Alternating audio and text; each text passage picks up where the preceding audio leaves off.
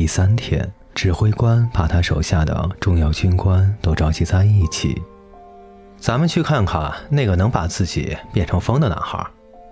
指挥官对炼金术士说：“好吧。”炼金术士回答：“圣地亚哥把他们领到前一天他去过的地方，请他们全部坐下。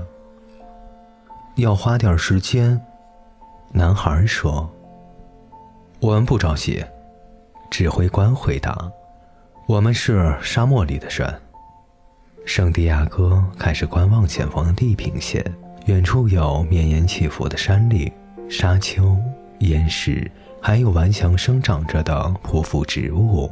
眼前就是沙漠，他已经在沙漠里走过了几个月。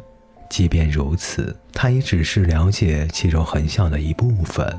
遇见了一个英国人，商队和部落之间的斗争，还有一片有着五万棵椰枣树和三百眼水井的绿洲。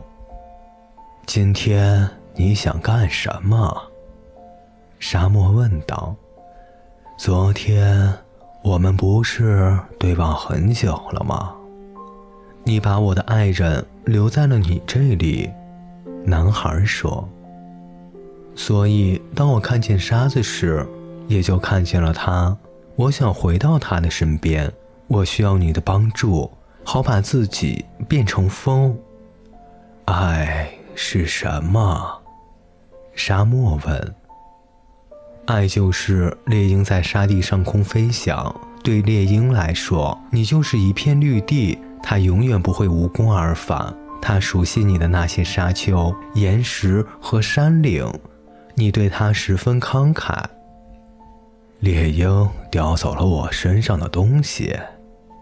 沙漠说：“我年复一年的养育他们的猎物，用我不多的水喂养它们，告诉他们食物在哪儿。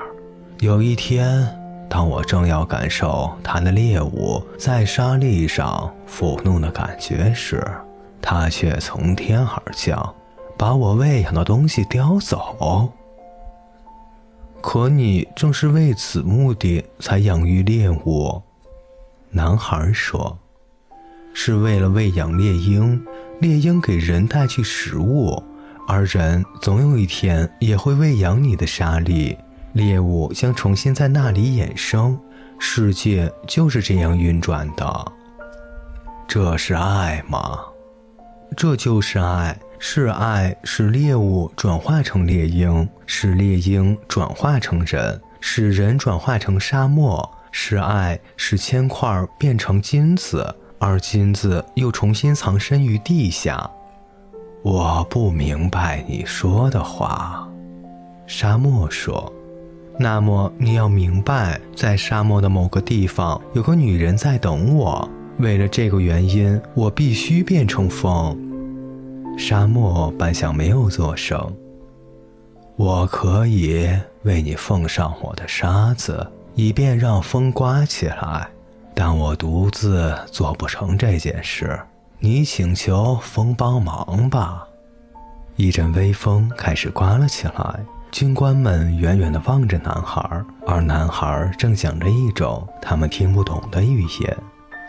炼金术士露出了微笑。风来到了男孩的身边，轻抚他的面庞。他听到了男孩与沙漠的谈话。风一向无所不知，它吹遍全世界，没有起始之地，也没有终结之处。请帮帮我，男孩对风说：“有一天，我曾从你那里听到了我心上人的声音。是谁教会了你沙漠和风的语言？”是我的心，男孩回答。风有许许多多的名字，在这里，它被称作希罗科风。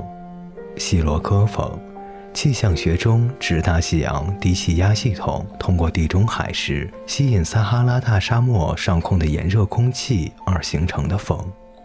阿拉伯人相信它来自被水覆盖的地区。黑人便住在那里，在遥远的男孩的故乡，他被称作地中海东风，因为人们相信他带来了沙漠的尘土和摩尔人厮杀时的呐喊。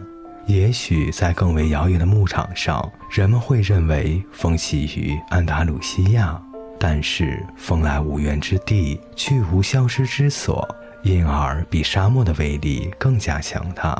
未来的某一天，人们可能会在沙漠里种树，甚至养羊，但永远控制不了风。你不可能成为风。风说：“我们的本质不同。”并非如此，男孩说：“我跟你一起在世上漂泊的时候，了解了炼金术的秘密，在我身上融合了风、沙漠、海洋、星星以及宇宙中的一切。我们都是由同一只手创造的，拥有同样的灵魂。我想像你一样，渗透进每一个角落。”穿越大海，吹开掩盖着我那份财宝的沙土，把我心上人的声音带到我的身边。那天，我听到了你跟炼金术士的谈话。风说道：“他说，每件事物都有自己的天命，人不可能变成风。求你教我变成风吧，只要一会儿就行。”男孩说。好让我能够谈谈人和风的无限潜能。风十分好奇，这可是他从未遇到过的事。他很愿意和男孩探讨这个话题，但是却不晓得如何将人变成风。要知道，他经历过多少事啊！风塑造过沙漠，吹沉过船只，吹倒过成片的森林，穿越过充斥着音乐和各种怪异噪音的城镇。风认为自己已经是无所不能了，而与此同时，这里竟有个男孩说：“作为风，他还有许多其他可以做到的事情。”这就是人们所说的爱。当看到风快要答应他的请求时，男孩说道：“当心中有爱的时候，我们就能化成天地万物中的任何一种。”当心里有爱的时候，我们根本没必要要弄懂发生的事情，因为一切都发生在我们自己的身上。人是可以变成风的，当然必须有风来相助。风非常的高傲，男孩的话激怒了他，他开始更猛烈地刮了起来，掀起了沙尘。然而，风最后不得不承认。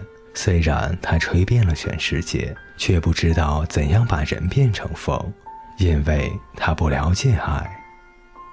当我漫游世界的时候，发现很多人谈到爱便会仰望天空。也许最好问问天。风气急败坏地说道：“他不得不承认自己的能力有限，那就请你帮忙使这里尘土飞扬。”让我可以仰望太阳，而不会被晃瞎眼睛，男孩说道。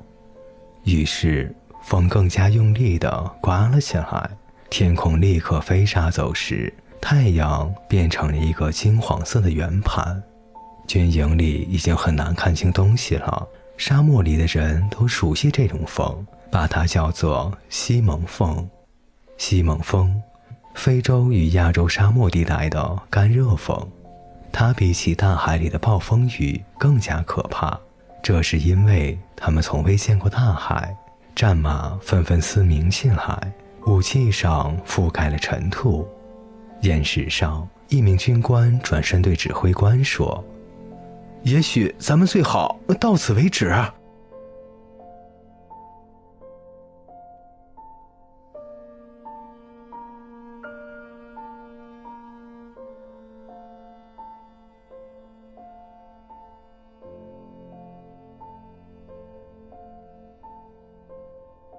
各位听众朋友，本节故事就为您播讲到这里，感谢您的陪伴，我们下节再见。